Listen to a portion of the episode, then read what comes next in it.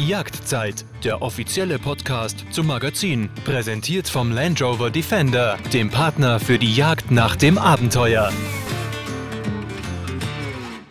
Hallo und ganz herzlich willkommen zur dritten Ausgabe von unserem Podcast in diesem Jahr. Der Jagdzeit-Podcast, der erscheint ja seit dem neuen Jahr einmal monatlich und zwar immer am letzten Mittwoch im Monat. Da veröffentlichen wir eine neue Folge. Heute zu Gast ist einer der berühmtesten und besten Kletterer, die es weltweit gibt. Und zwar zusammen mit seinem Bruder Alexander. Da ist Thomas Huber bekannt als die Huberburm. Und die beiden haben wirklich unglaubliche Abenteuer auf der ganzen Welt erlebt, gehen dort an ihre Grenzen und wahrscheinlich auch darüber hinaus. Und mit ihm möchte ich heute über die Jagd sprechen, denn was viele nicht wissen, Thomas Huber, der ist auch Jäger. Jetzt erstmal ganz herzlich willkommen, schön, dass du da bist, Thomas. Grüß dich, Servus. Ich freue mich Caro sehr. Und Servus miteinander da draußen. Du, äh, Thomas, jetzt meine erste Frage wäre quasi, äh, wenn du jagst, zieht es dich dann in die Berge, auch so ins körperlich Extreme oder magst du dann auch mal einen gemütlichen Ansitz? Ähm, ich möchte äh, mal ein bisschen anders anfangen. Mir hat diese Anmoderation erstmal wahnsinnig äh, gefallen und ähm, als du, als da gesagt wurde, äh, Jäger des, der Abenteuer, des Abenteuers zu sein. Und ich muss ganz ehrlich sagen, Alexander und ich, wir sind Jäger de, des Abenteuers. Äh, wenn wir in den Bergen unterwegs sind, äh, versuchen wir ähm, die Natur zu spüren und die Gefahren zu, ähm, zu, zu erfüllen, damit man irgendwann einmal eine schier unmögliche Wand steigen kann. Und dadurch ist man praktisch Jäger des Augenblicks. Mhm. Und jetzt bin ich natürlich auch Jäger geworden und ich bin auch schon oft gefragt worden natürlich, so ähm, Bergsteiger, der ist ja wahrscheinlich immer pirschend unterwegs, immer am Berg, immer extrem, wahrscheinlich hinter der Gams noch in der steilen Wand. Und ich muss sagen, genau das Gegenteil ist der Fall, weil ähm, ich bin tatsächlich ein jagender Bergsteiger in meiner Welt, aber wenn ich dann wirklich äh, Jäger bin, äh, mit meinem Hund und mit der Waffe unterwegs, dann genieße ich es sehr, äh, mal einfach nur da zu sein, die Natur zu hören, zu spüren und einfach nur an einem Ansitz den Abend genießen. Und ob man dann was sieht oder nicht, das ist dann eigentlich schon nur noch zweitrangig für mich. Mhm. Wenn du, ähm, also gibt es da so eine unterschiedliche Herangehensweise auch von dir, wenn du draußen bist, wenn du in der Natur bist oder auch im Berg bist? Also macht es für dich von deiner Wahrnehmung her einen Unterschied, ob du zur Jagd gehst oder ob du Bergsteigen gehst? Hm, ich muss sagen, ich bin äh, mein ganzes Leben in den Bergen unterwegs gewesen und ich bin äh, gegenüber der Jagd immer sehr skeptisch gegenübergestanden. Man muss sich jetzt mal einmal vorstellen, wir als Natursportler sind teilweise wirklich in die ähm, Konkurrenz des Jägers gegangen, weil wir genau in dieses Habitat, wo der Jäger unterwegs ist, waren wir eben auch als Eiskletterer, als äh, Kletterer. Wir sind dann oft in diese Wintereinstände aufgestiegen zu diesen Wänden, zu unseren Abenteuern und da sind wir oft, war das schon ein großes Konfliktfeld. Und ähm, heute, als ich Jäger wurde, nachdem ich vor zwei Jahren den Jagdschein gemacht habe, habe ich eigentlich vieles äh, verstanden, dass man, dass man Dinge ja gleichwohl plötzlich aus einem ganz anderen ähm, Licht sieht, dass ich manchmal auch auf falschen Wegen unterwegs war und, und, und heute vielleicht ganz anders äh, Dinge wahrnehme und ähm, anders beurteile, wenn mhm. ich in den Bergen unterwegs bin. Und dadurch hat mir ein Stück weit der Jagdschein, sage ich mal, die Augen geöffnet. Ja, eine neue Perspektive halt auch einfach auf die Natur, auf das Wild darin, denke ich, ähm, ist damit eben bei dir auch einhergegangen. Ähm, ist es ich dann. Kann, ich kann es mal so sagen, äh, man, der Gams ist ja immer unser Begleiter gewesen, ja. ja. Und früher war er halt das der Gams. Und heute äh, ist es für mich die, Gor, der Gor, die Gors und der, der Bog und der Jarling und das Kitz. Ja. Also man hat auch viel, äh, viel eine direktere Wahrnehmung mit dem Tier und man man erkennt dann plötzlich, äh, wie sensibel ähm, der Lebensraum dann plötzlich ist. Mhm. Vorher sagt man einfach nur als Bergsteiger, boah, schau her, da ist der Gams. Und heute sagt man, boah, müssen wir schauen, äh, vielleicht geht man mal einen anderen, macht man einen anderen Zustieg, um den Lebensraum nicht äh, zu stören. Mhm. Ja, das äh, wollte ich nämlich jetzt wissen, ob du das so ein bisschen äh, konkretisieren kannst, weil du hast ja eben gerade gesagt, du hast bestimmte Dinge schon auch an deinem Verhalten, wenn du im Berg bist, verändert, dadurch, dass du jetzt eben den Jagdschein hast und auch ähm, sage ich mal, die andere Seite so ein bisschen kennengelernt hast. Dein Verhältnis zur Jägerei und zu Jägern, das war ja sehr ambivalent, muss man sagen. Du hattest da nicht nur, nicht nur gute Erfahrungen gemacht, aber dann ist es ja tatsächlich so, dass du, wenn du Bergsteiger bist, trotzdem jetzt dein Verhalten ähm, deinem Wissen ums Wild angepasst hast. Definitiv. Und äh, ich sehe mich auch als Bindeglied zwischen ähm, Natursportler und dieser ganzen Jagdebene und auch der Forstwirtschaft. Und äh, ähm, ich sehe uns halt eigentlich auch wirklich als Naturnutzer. Also mhm. wir als Natursportler, aber ebenso der Jäger und ähm, genauso die Forstwirtler. Und ich habe von meiner Seite einfach gemerkt, jeder will eigentlich für sich am liebsten das Habitat äh, äh, haben und beanspruchen. Und ich glaube, es muss einfach, es kann auch eine Gemeinschaft entstehen, wenn wir uns alle an einen Tisch setzen. Und es funktioniert auch zeitweise. Also wir haben über den Deutschen Alpenverein schon, äh, arbeiten wir auch eng zusammen. Da gibt es zum Beispiel äh, Skibergsteigen umweltfreundlich, dass wir einfach gewisse, eine gewisse Kanalisierung machen in den Aufstiegsrouten und versuchen einfach äh, Wintereinstände von Hühnern oder vom, vom Wild einfach zu äh, vermeiden, da durchzufahren. Und ich glaube, es ist schon der erste Schritt dazu, dass man das ganze System, dass diese, diese Flora und Fauna, diese, dieses Zusammenspiel einfach versteht. Und ich sage, das wäre mein, mein größter Wunsch, dass wir alle die wir Naturnutzer sind, zu Naturversteher werden mhm. und äh, uns gegenseitig auch respektieren und akzeptieren. Und ich finde, der Jäger sollte genauso akzeptieren, dass der Mensch das Recht hat, auch ähm, Natursport zu betreiben, weil ich kann es von meiner Seite sagen, wenn man Extremsport in der Natur beschreibt, äh, äh, ähm, durchführt, ist man so nah an der Natur, dass man ganz genau weiß, dann, dass man die Natur versteht. Man, man versteht die Sprache der Natur. Mhm. Und, und weiß dann ganz genau, wie weit darf man gehen. Und da gibt es ja auch in Österreich so die Kampagne Respektiere deine Grenze. Wir müssen uns, wir müssen einfach unsere persönlichen Grenzen respektieren, mal einen Schritt zurückgehen. Ja, äh, finde ich, hast du schön auf den Punkt gebracht. Das ist natürlich eine Sache, die auf beiden Seiten eine gewisse, ja, ein gewisses Aufeinanderzugehen erfordert. Du hast ja jetzt einen Schritt gemacht, sag ich mal, in äh, die Richtung deines früher, du hast gesagt im Vorgespräch, der Jäger war früher für dich Feindbild Nummer eins als ähm, Bergsteiger. Jetzt hast du irgendwann den Jagdschein gemacht. Was haben denn dann deine ganzen Bergsteigerspezies dazu gesagt? Gab es da, gab's da Ärger? Gab es da viele Diskussionen? Es gab einige Diskussionen mit meinen Freunden, mit denen ich Kletterer, äh, äh, als Klettern unterwegs bin. Und äh, ich habe dann einfach gesagt, hey, wir müssen auch die Seite des Jägers verstehen. Und ich glaube, nur über den Dialog finden wir ähm, eine, ja, eine Lösung, wie wir zum Beispiel den Klettersport und,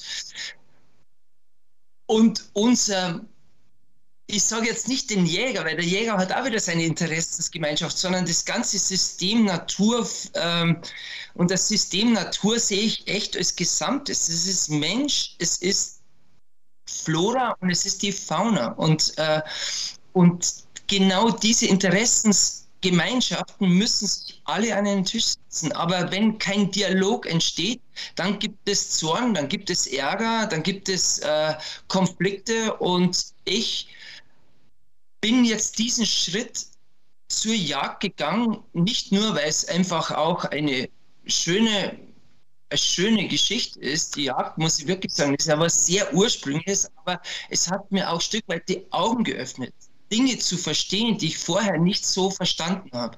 Mhm. Und siehst du das auch so ein bisschen als deinen Auftrag, äh, so deine Mission, dass du ähm, versuchst, da mehr Verständnis zu generieren ähm, außerhalb der Jägerschaft für die Jagd? Ich möchte mal eins sagen, ich habe eigentlich überhaupt keine Mission. Also ich bin erst einmal Bergsteiger, ich bin jetzt Jäger, ich bin äh, Tierliebhaber, ich bin Naturmensch. Und, und jeder, der so getriggert ist wie ich seit meiner Kindheit in den Bergen unterwegs, möchte eigentlich, dass die Berge so bleiben, wie sie sind.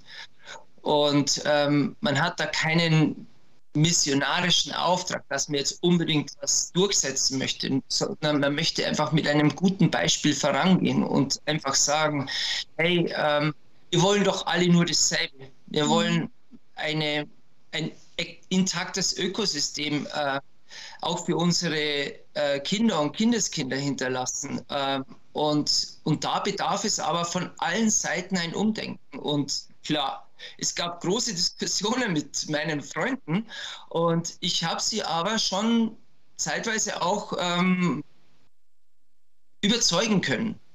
Zeitweise heißt, du hast äh, also einige äh, überzeugen können oder, oder wie meinst du? Ja, ich habe ich hab halt, ähm, ein guter Freund von mir aus Pakistan hat einmal gesagt, ähm, uh, Mountains not running away, they are always sitting here. Und das, das sagt doch eigentlich alles aus. Also die Berge laufen nicht davon, das Projekt, der Fest, es läuft nichts davon. Ähm, man kann es auch später machen und wichtig ist eigentlich, dass man eigentlich perfekt trainiert ist. Und wie schön kann es sein, dass man eine schwierige Kletterroute dann durchsteigt, wenn das Wild zum Beispiel dir dann den Platz räumt und sagt, so, jetzt danke dafür, dass ich hier den Winter überstehen habt dürfen und äh, jetzt bist du an der Reihe und jetzt machst du dein Projekt. Also wie schön ist doch dieses Bild, dass man, dass wir alle eigentlich in einem Boot sitzen und die Möglichkeit haben zu profitieren an unserer wunderbaren Natur, mhm. an der wunderbaren Bergwelt. Äh, du hast jetzt ja gerade eben vom Klettern erzählt und auch von deinem ähm, pakistanischen Freund. Ist es etwas, ähm, das bringt, hat mich jetzt auf eine Frage gebracht, nämlich, ähm, hast du vielleicht auch den Wunsch, dass du mal im Ausland äh, zur Jagd gehst und es mit dem Klettern verbindest? Also eben eine Bergjagd beispielsweise im Ausland oder ist es gar nichts, ähm, was dich reizen würde? Ne, ich bin, glaube ich, erstmal Bergsteiger. Mhm. Also mit Leib und Seele Bergsteiger und äh, ich werde, glaube ich, nicht ähm, ins Ausland eine Waffe mitnehmen und äh, dort auf Jagd gehen. Äh, vielleicht ergibt sich irgendwann einmal die Gelegenheit, aber ich habe äh, genügend zu tun bei uns zu Hause mit äh, unserer kleinen Bauernjagd, die mein Schwiegervater äh, gepachtet hat, schon seit über 40 Jahren, dass wir hier ähm, dieses Gleichgewicht ähm, so gut in Balance halten. Und äh, das reicht mir vor, also im Moment in Sachen Jagd mhm. ähm, überaus. Und äh, ich habe dann auch noch eine große Leidenschaft für mich entdeckt. Ähm, das ist, äh, ich bin dann irgendwann auf den Hund gekommen, hatte über zwei Jahre dann einen BGS äh, geführt und den haben sie mir leider vor zwei, ja, vor zwei Wochen äh, überfahren und das ist natürlich mhm. sehr, sehr schmerzhaft gewesen für mich. Also ich kann das nicht einmal in Worte fassen, was das mit mir ausgemacht hat. Ich habe aufgrund dessen äh, meine ganze Jahresplanung äh, umgekrempelt. Normalerweise gehe ich zweimal im Jahr auf Expedition irgendwo mhm. ins Ausland, nach mhm. Pakistan, Indien oder in die Arktis, Antarktis.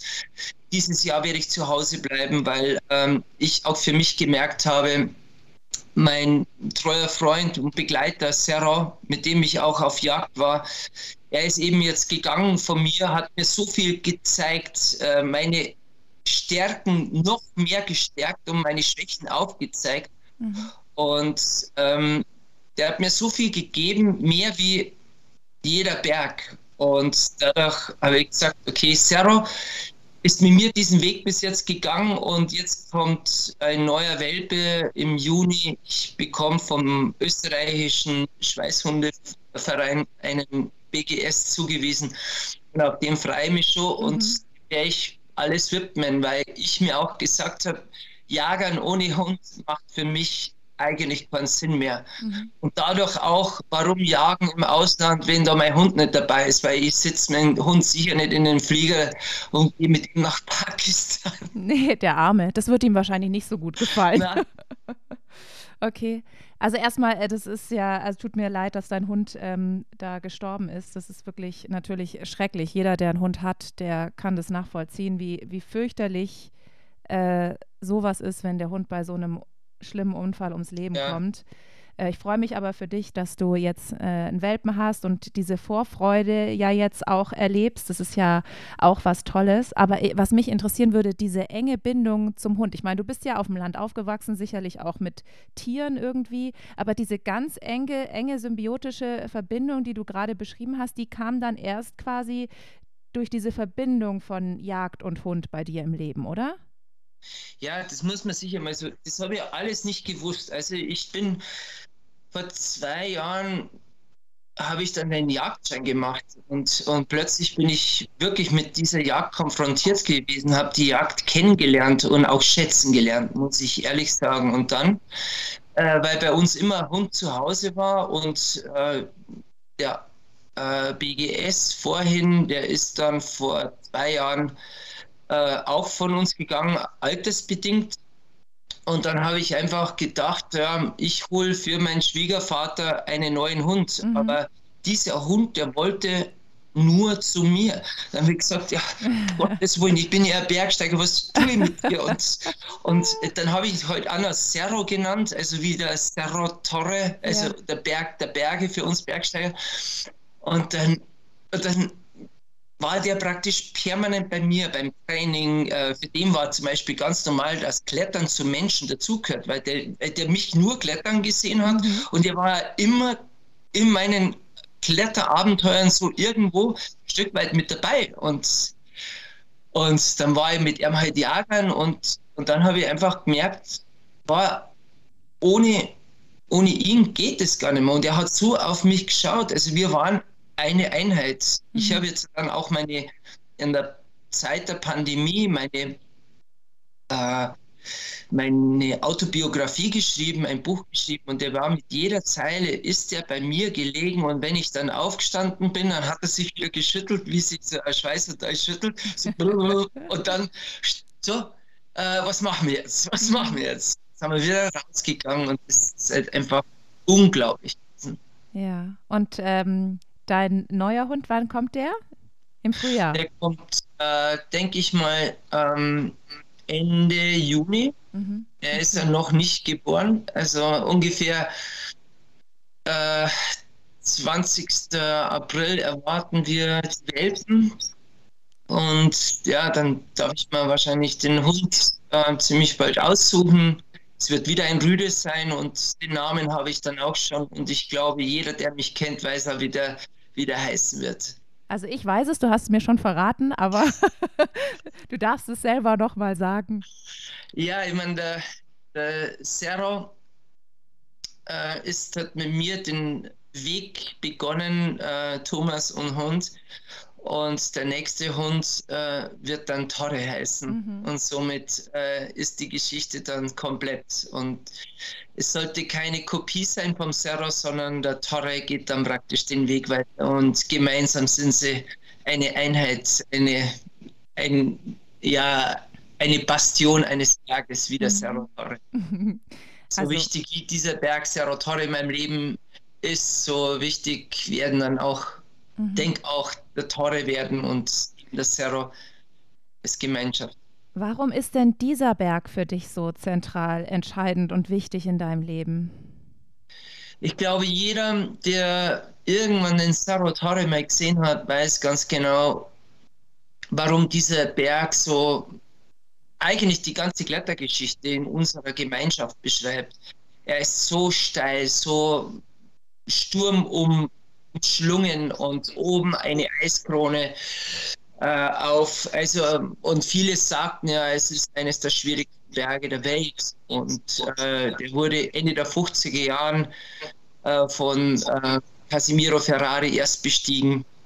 Und da gab es natürlich auch eine, eine wilde Geschichte von, äh, von Maestri.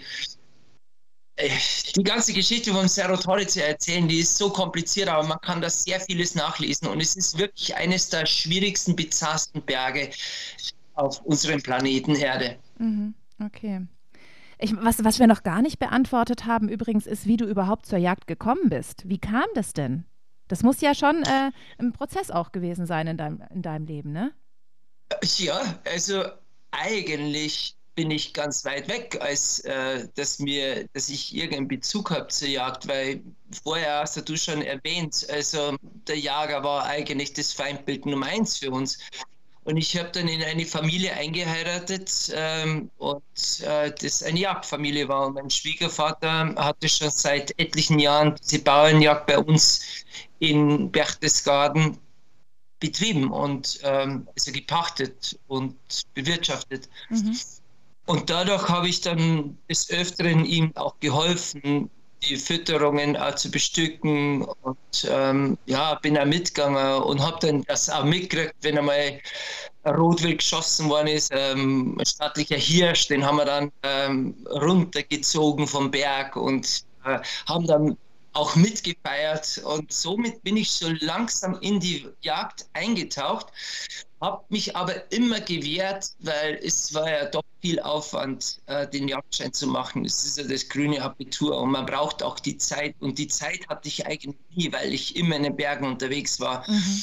Dann kam auch irgendwann die Zeit der Pandemie und da habe ich dann für mich selber auch mal gesagt, ja, wenn nicht jetzt, wann dann? Und dann habe ich mich ähm, ja, bevor ich dann das Buch geschrieben habe, ähm, zusammengerissen und habe einfach gesagt, okay, ich mache den Jagdschein und vielleicht auch nur für meine Kinder, dass ich einfach sagen kann, diese Jagd bleibt auch beim Haus, bei der Familie und vielleicht machen meine Kinder danach irgendwann den Jagdschein, weil es einfach was, ähm, ja, was Ursprüngliches ist, mhm. was Schönes ist. Mhm. Und, und durch das Studium durch den Jagdschein, zuerst habe ich das wirklich als, ähm, als riesen, riesige, lästige Aufgabe äh, empfunden, habe ich es eigentlich auch genossen, vieles Neues oder noch intensiver kennenzulernen, wo ich dann als Bergsteiger einfach auf der Oberfläche so weggegangen bin und plötzlich habe ich dann praktisch unter die Grasnarbe schauen dürfen. Also mhm. ich habe dann äh, entdecken dürfen, dass Wald nicht gleich Wald ist, sondern dass hinter diesem Wald sich so viel mehr verbirgt, so viel, so ein sensibles Ökosystem. Und äh, wenn wir als Sportler da hineingehen, dann sind wir nicht nur Naturnutzer, sondern sind auch Störende. Und da habe ich dann auch äh, in einer Kampagne, wo ich mich auch für die Gams einsetze, dann auch für mich mal einen Satz entwickelt, dass wo wir als Skifahrer, als Bergsteiger, wo wir immer auf den Lawinenlagebericht schauen, um am Berg zu bestehen, dann eigentlich feststellen müssen, okay, wir tun alles, um selbst zu bestehen. Aber wir wissen gar nicht, dass wir durch unser Tun selbst zur Lawine werden. Mhm. Für andere, die sich nicht wehren können. Mhm. Ja, die keine Lobby haben. Da bist ja. du, glaube ich, auch in einem Projekt engagiert, oder? Wo es äh, um diese Sicherheit geht und äh, man aber eben auch berücksichtigt, dass es auch äh, eben Wild gibt beispielsweise. Oder habe ich das falsch im Kopf?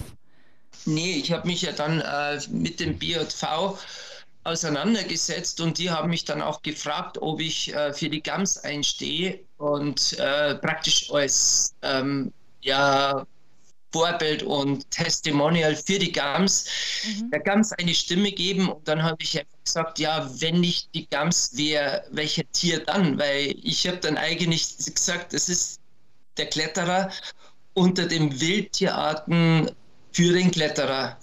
Und, ähm, und seitdem bin ich engagiert, die Stimme für die Gams zu sein als Kletterer. Und da habe ich ihm auch diese, diese Kampagne entwickelt, äh, ähm, dass man selbst nicht zur Lawine wird, dass man über den Verzicht vielleicht ähm, viel mehr Freude hat, wenn man draußen in der Natur ist, wenn man das Ökosystem versteht. Mhm, ja. Und Und die Gams ist eigentlich exemplarisch nur dafür, für alle anderen Wild Wildtierarten. Mhm. Aber die Gams, äh, die ist dir ja schon immer irgendwie nah gewesen, hatte man jetzt schon am Anfang auch unseres Gesprächs das Gefühl, weil du sie ja auch immer wieder so als äh, Beispiel heranziehst, äh, wenn du in den Bergen unterwegs warst, dass du dann halt die Gams gesehen hast und äh, die war immer so nah an dir dran als Kletterer gefühlt. Ja, die Gams hat uns beobachtet und sie hat uns äh, war eigentlich unser ständiger Begleiter und äh, man hört zwar in der heutigen Zeit immer wieder durch Gamszählungen, dass die Gams dann doch gar nicht so schlimm steht. Jetzt muss ich wirklich sagen, die Gams ist dem Klima am exponiertesten ausgeliefert, ähm, wie fast keine andere Wildtierart. Und, ähm, und sie, sie ist bedroht. Wenn wir so weiter tun wie bisher, äh, wenn der Freizeitdruck in den Bergen immer extremer wird, dann, ähm, dann wird die Gams irgendwann auf die rote Liste rutschen. Und wenn es dann soweit ist, ist es dann eigentlich schon zu spät. Mhm. Und ich finde viel, viel wichtiger, dass man viel früher beginnt, dann mit diesem Umdenken, dass, dass eben es nicht darum geht, ähm, als Erster irgendwo den Hang als Skifahrer runterzufahren und diesen Pläsier mitzunehmen und dann sagen können, wow, heute haben wir einen super Skitag gehabt, sondern einfach zu verstehen, dass man gewisse Dinge auch meidet äh, und man kann ja trotzdem die Freude haben am mhm. Skifahren oder am Klettern.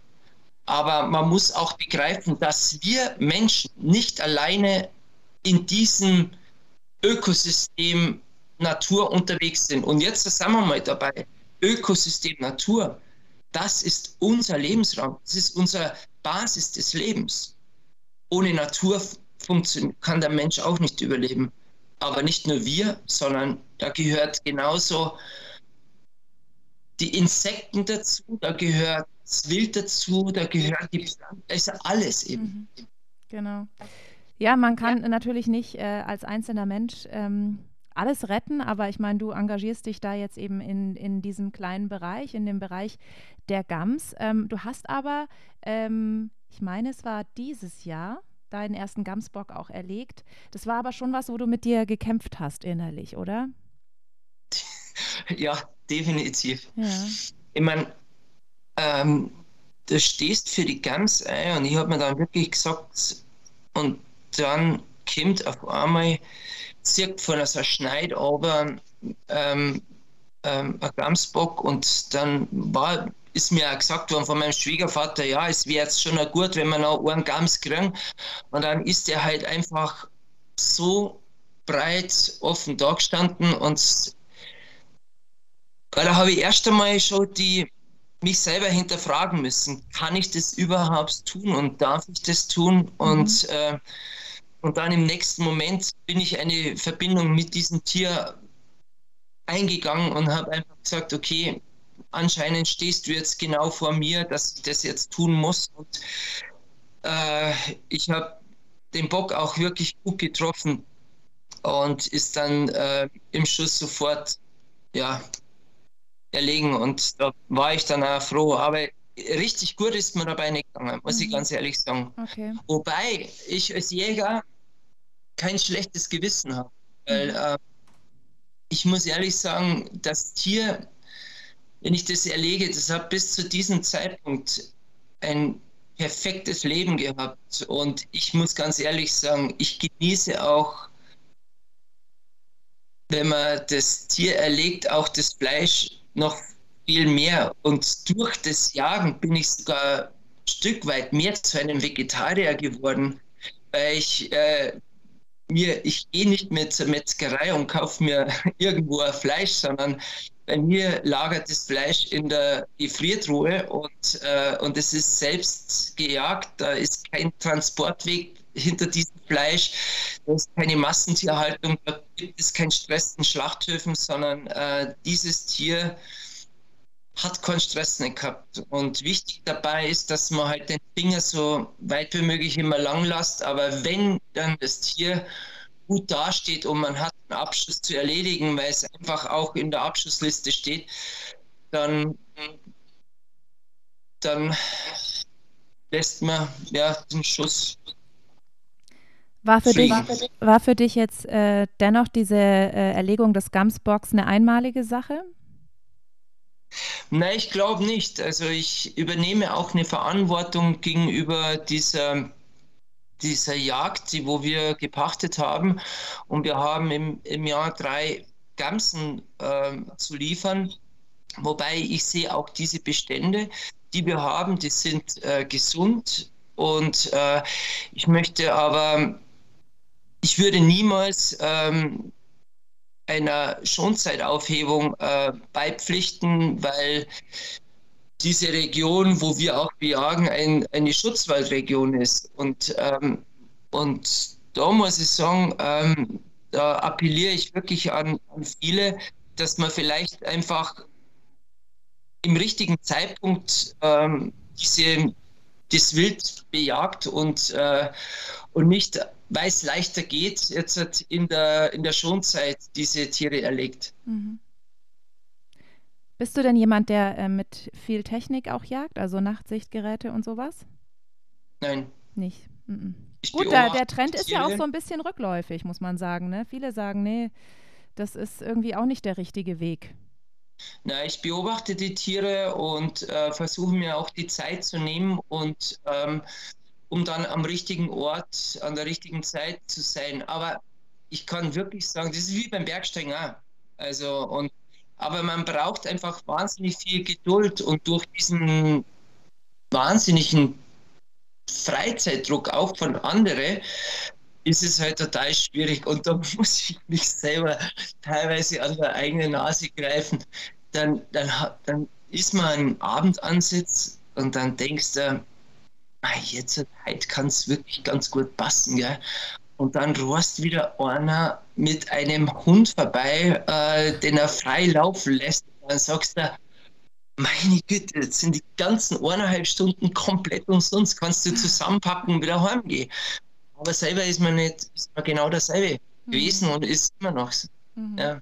Ja, ja, so ist es halt natürlich. Klar, in dem Moment passt dir, passt dir der nicht, ja, der mit dem Hund oder der Radfahrer, der nachts mit der Stirnlampe irgendwie noch so im letzten Licht über den äh, Waldweg radelt. Aber vielleicht macht man selber mit den Kindern auch mal einen Ausflug und ist ein bisschen später dran und äh, radelt noch irgendwo durch den Wald oder läuft durch den Wald. Ja, so ist es halt. Man muss ein bisschen Rücksicht aufeinander nehmen und trotzdem Verständnis haben. Das war ja auch so deine Botschaft heute, sag ich mal, die du ganz oft hier rübergebracht hast. Ich glaube, diese Rücksichtnahme ist eigentlich, dass wir, dass wir nicht sagen dürfen, wir Natursportler haben das Recht, alles zu tun. Und genauso, das sollte der Jäger, genauso sollte es äh, äh, die Forstlobby. Jeder, wir müssen uns alle gemeinsam an den Tisch hocken und dann äh, können wir es schaffen, einen gemeinsamen Konsens zu finden. Und den finden wir. Und es mhm. funktioniert nur über den Dialog. Mhm, ja. Ich möchte noch ein bisschen über äh, deine Biografie sprechen jetzt zum Abschluss. Also du bist ja wirklich am, am Land aufgewachsen mit der Bergsteigerei. Ähm, war das immer klar für dich, dass das etwas ist, was, ja, ich meine, es ist ja dein Beruf heute, muss man eigentlich sagen. Ja, du bist äh, Beruf äh, Abenteurer, Extremkletterer. Wie, wie, was, wie beschreibst du dich denn selber? Was ist dein Job? Also ich bin Bergsteiger mhm. und ich habe das Glück, dass ich dieses, diese Leidenschaft Bergsteigen zum Beruf machen habe dürfen, zusammen mit meinem Bruder. Und ähm, unsere Agenda schaut einmal so aus. Unser Papa war begeisterter Bergsteiger, hat uns mitgenommen in die Berge und er hat echt dieses ähm, Feingespür gehabt, uns nicht nur über das Wandern durch die, Berge zu begeistern, weil das Wandern hat uns ehrlich überhaupt nicht so gefreut und das war jetzt Kind nicht, sondern er hat einfach links und rechts des Wegesrandes immer wieder so auf kleine Felsen verwiesen und mhm. hat dann gesagt, Burm, probiert's einmal, klettert einmal da rauf und das hat uns gleich voll begeistert. Mhm. Und so hat er uns für dieses Bergsteigen begeistern können, äh, dass man hier neugierig wird ja. ähm, für was, für das andere hinaufgehen, für das Klettern. Und äh, dann sind wir begeisterte Kletterer geworden, waren eine Seilschaft über Jahre und haben studiert in München und dann gingen wir auf eine Expedition zum Latok 2, zu einem 7000 und haben eine schier unmögliche Wand äh, als erster durchstiegen. 1000 Meter senkrechte Granitwand von 6 auf 7000 Meter. Und dann gingen wir auf die Bühne und dann haben wir festgestellt, dass wir mit unseren ersten Sponsoren, die wir hatten und dann mit, mit unseren Geschichten, die wir auf der Bühne präsentieren, sogar nachhaltig Geld verdienen können. Und dann haben wir uns für das Profi-Bergsteigen äh, entschieden. Okay. Ähm, und sag mal, wenn man deine, in deiner Biografie, da wird man ja sicherlich auch ähm, viele Abenteuer wahrscheinlich äh, lesen, oder die du erlebt hast. Das, äh, die Biografie heißt In den Bergen ist Freiheit, ein wildes Leben. Erzähl mal so ein bisschen, äh, worüber du da schreibst in deinem Buch. Ja, ich schreibe eigentlich über meine ganze Leidenschaft Bergsteigen, über die ähm, Höhen, über die Aufstiege, aber auch durch meine Abstürze und äh, Täler. Mhm. Und ich glaube, ähm, wenn, wir, wenn wir ein Leben so Revue passieren lassen. Und ich glaube, wenn jeder zurückschaut, äh, gibt es nicht nur große Momente, sondern da gibt es sehr viele Tiefschläge. Aber das Wichtigste dabei ist, dass man aus diesen Tälern immer wieder die Kraft sammelt, wieder den Aufstieg äh, anzugehen mit voller Energie. Und das habe ich in meinem Buch geschrieben. Also ich bin tatsächlich schon 16 Meter im freien Fall abgestürzt und habe wahnsinnig viel Glück gehabt, dass ich mhm. überlebt habe. Mhm. Habe auch miterleben müssen, wie ähm, Seilpartner von mir, Freunde ähm, am Berg für immer bleiben mussten, weil sie eine falsche Entscheidung gesetzt haben. Und ich, es war ein wirklich schmerzhafter Verlust Freunden wie Hans-Jörg Auer, David Lama, die man ja auch kennt. Ähm, und dann fragt man sich schon, warum macht man das, warum geht man weiter in die Berge, obwohl es so gefährlich ist. Und, äh, und dem möchte ich auch eine Antwort geben in meiner Biografie, dass es wert ist, wirklich seinem Herzen zu folgen. Mhm. Ja, also da sollte man tatsächlich mal einen Blick reinwerfen, glaube ich. Das hast du jetzt schön angeteasert, auf jeden Fall. Ähm, und sag mal, was ich noch äh, zum Abschluss äh, wissen möchte, ähm, ist es bei dir so, dass du auch in mehreren Bereichen des Lebens so das Extreme brauchst? Also ist es so, musst du extrem scharf essen? Fährst du extrem schnell Auto? Oder ist es wirklich nur so am Berg, wo du über dich hinaus wächst und so diese, ja, dieses abnormal krasse Erlebnis brauchst?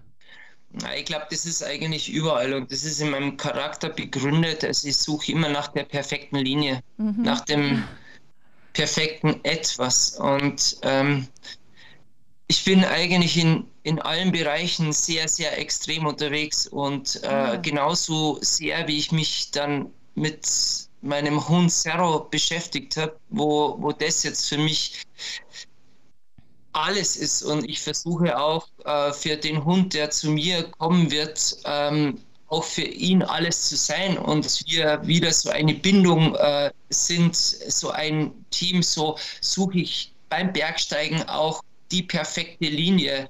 Und ich sehe eigentlich alles, was wir tun, als, als künstlerische, äh, als, als künstlerische, ja, wie soll ich sagen, ein künstlerisches Leben. Das ist einfach äh, ein künstlerischer Prozess, ist das Ganze, was ich da durchmache. Und äh, ich bin auch Musiker und auch hier extrem unterwegs. Und vielleicht kann man auch sehen, dass ich in der Jagd auch nicht den normalen Weg gehe, sondern vielleicht auch meinen persönlichen Weg finden möchte. Und ich äh, ihn auch gut gehen möchte. Mhm. Und Genau. Ja. Und dadurch, ähm, dadurch bin ich eigentlich schon überall sehr, sehr extrem unterwegs. Okay, ja, interessant. Äh, ich, ich wusste jetzt gar nicht natürlich ähm, die Antwort. Ich habe eigentlich jetzt eher gedacht, dass du sagst, nee, ich ähm, brauche das nur am Berg, aber also tatsächlich, es ist ja eine sehr spannende Antwort, finde ich.